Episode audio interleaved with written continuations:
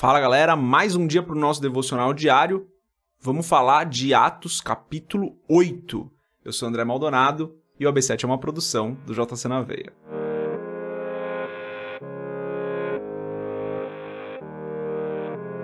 Antes da gente continuar esse vídeo, tá chovendo, vai com barulho de chuva hoje mesmo, tá galera? Então talvez tenha um barulhinho de fundo aí Tá chovendo. E também, se você não é inscrito, se inscreve, deixa seu curtir, avalie a gente na plataforma que você estiver ouvindo e compartilhe o AB7 com outras pessoas.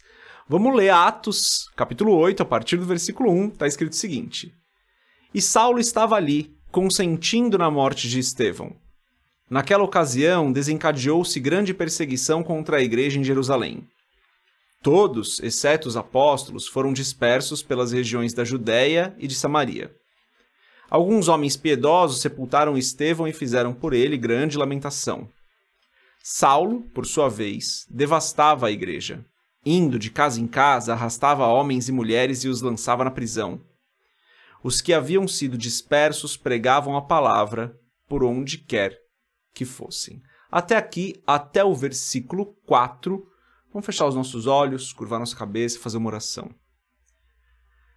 Senhor, tu és bom Tu és grande, tu és justo, tu és poderoso, tu és o nosso Deus maravilhoso. Não há nenhum outro que seja como o Senhor. Pai, eu peço, perdoa os nossos pecados, perdoa as nossas iniquidades, perdoa pelas vezes onde nós caímos em tentação, onde nós fazemos algo que não te agrada. Perdoa-nos, Senhor. Perdoa-nos porque nós somos falhos. Perdoa-nos porque nós ainda não somos perfeitos. Pai, eu te agradeço porque dia a dia o Senhor tem trabalhado no nosso caráter, tem trabalhado nas nossas vidas de maneira que tudo que nós façamos comece a se conformar com a tua vontade, comece a se alinhar com a tua vontade. Eu te agradeço porque o Senhor nos molda conforme a tua palavra. Pai, eu peço em nome de Jesus que o Senhor continue fazendo essa obra nas nossas vidas que o Senhor continue nos alinhando, que o Senhor continue nos moldando, continue trabalhando em nós. Abençoa-nos hoje, Pai. Prepara-nos para o dia de hoje. Fortalece-nos para o dia de hoje, para os desafios que nós vamos enfrentar. Ajuda-nos a entender que existe uma bênção quando nós enfrentamos dificuldades, quando nós somos provados. Mostra-nos, Pai, que existe algo bom por trás disso. Em nome de Jesus eu peço que o Senhor nos fortaleça, que o Senhor nos ajude e continue derramando a tua bênção sobre as nossas vidas em nome de Jesus. Amém. Aqui então, é, Estevão tinha morrido, né? Saulo estava ali naquela situação e Saulo começou a perseguir a igreja fortemente. O que acontece? É a igreja estava falando sobre alguém que havia sido crucificado, né? Jesus falava sobre Jesus, que Jesus era o Cristo, Jesus havia morrido de, é, num, numa crucificação. E para Saulo, isso era uma ofensa gravíssima, porque uma pessoa que morre crucificada, na no entendimento dele, era uma pessoa que uh, havia morrido da pior maneira possível, amaldiçoada, né? Então, para ele, falar que Jesus era o Cristo, sendo que esse mesmo Jesus havia morrido crucificado, isso era uma afronta gravíssima, e também por toda é, todo o aprendizado dele ali junto com, com os judeus. Né? Então ele era realmente um judeu muito sério, que levava muito a sério ali a lei, e estava perseguindo a igreja. Quando a igreja começa a ser perseguida, os apóstolos ficam em Jerusalém, mas o restante da igreja se espalha. Essa é a dispersão, né? Então a igreja se espalha. E uma dessas pessoas é justamente Filipe, que é um dos diáconos que foi escolhido ali junto com Estevão anteriormente, né? Então, esse Filipe, diácono, sai. Várias pessoas saem, né? Mas esse capítulo vai falar bastante de Filipe. Essa dispersão, essa perseguição que aconteceu na igreja, que gerou a dispersão, foi uma bênção para a igreja. É claro que para aquelas pessoas que estavam vendo aquilo naquele momento, poderiam entender como realmente algo muito ruim, algo muito terrível, porque está... tinha gente morrendo, né, galera? Estevão tinha morrido.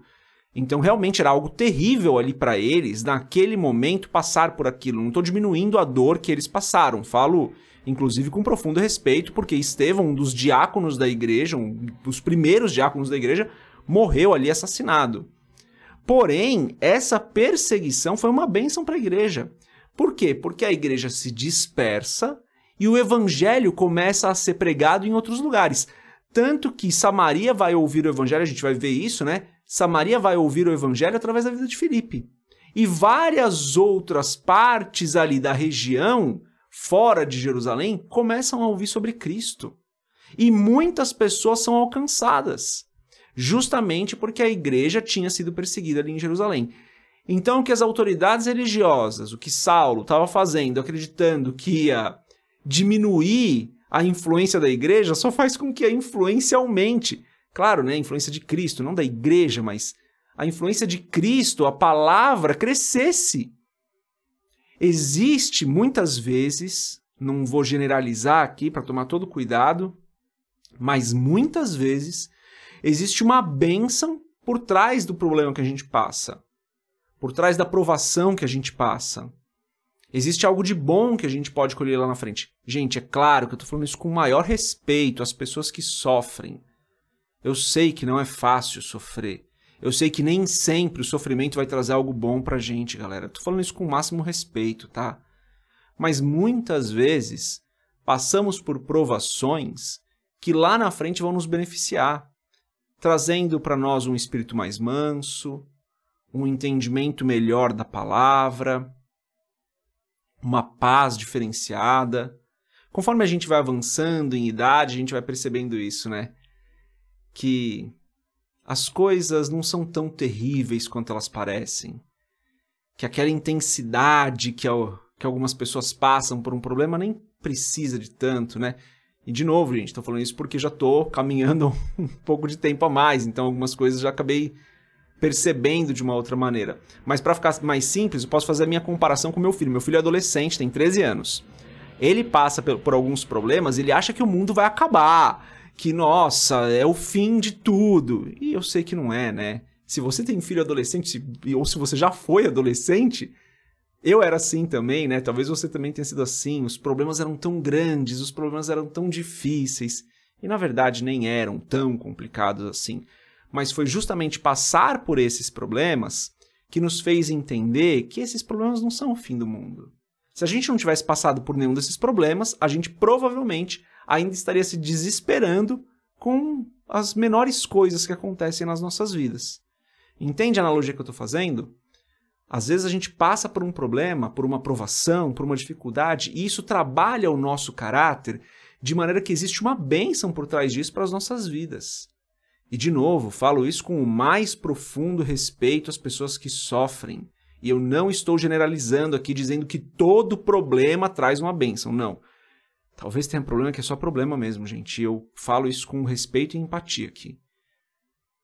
Mas existem vezes sim onde as provações nos fortalecem, onde as provações mudam o nosso caráter, onde as provações mudam a nossa maneira de enxergar as coisas. E deu exemplo aqui da adolescência para a vida adulta, né? Acho que esse é mais fácil da gente se conectar. E por que eu estou falando isso? Porque essa perseguição que a igreja sofreu, apesar de ter sido terrível, pessoas morreram, foi algo que abençoou muito a igreja, porque fez a palavra do Senhor, porque fez o nome de Cristo ser conhecido em outros lugares, como a gente vai ver aqui no capítulo 8.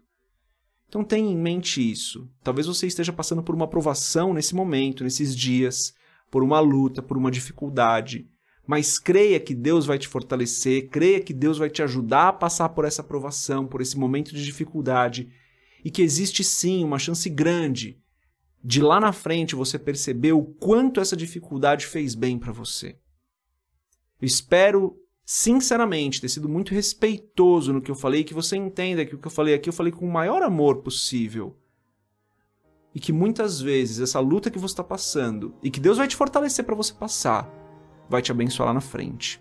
A mensagem de hoje é essa, galera. Deus abençoe a sua vida. A gente se vê amanhã, se Deus quiser. Paz.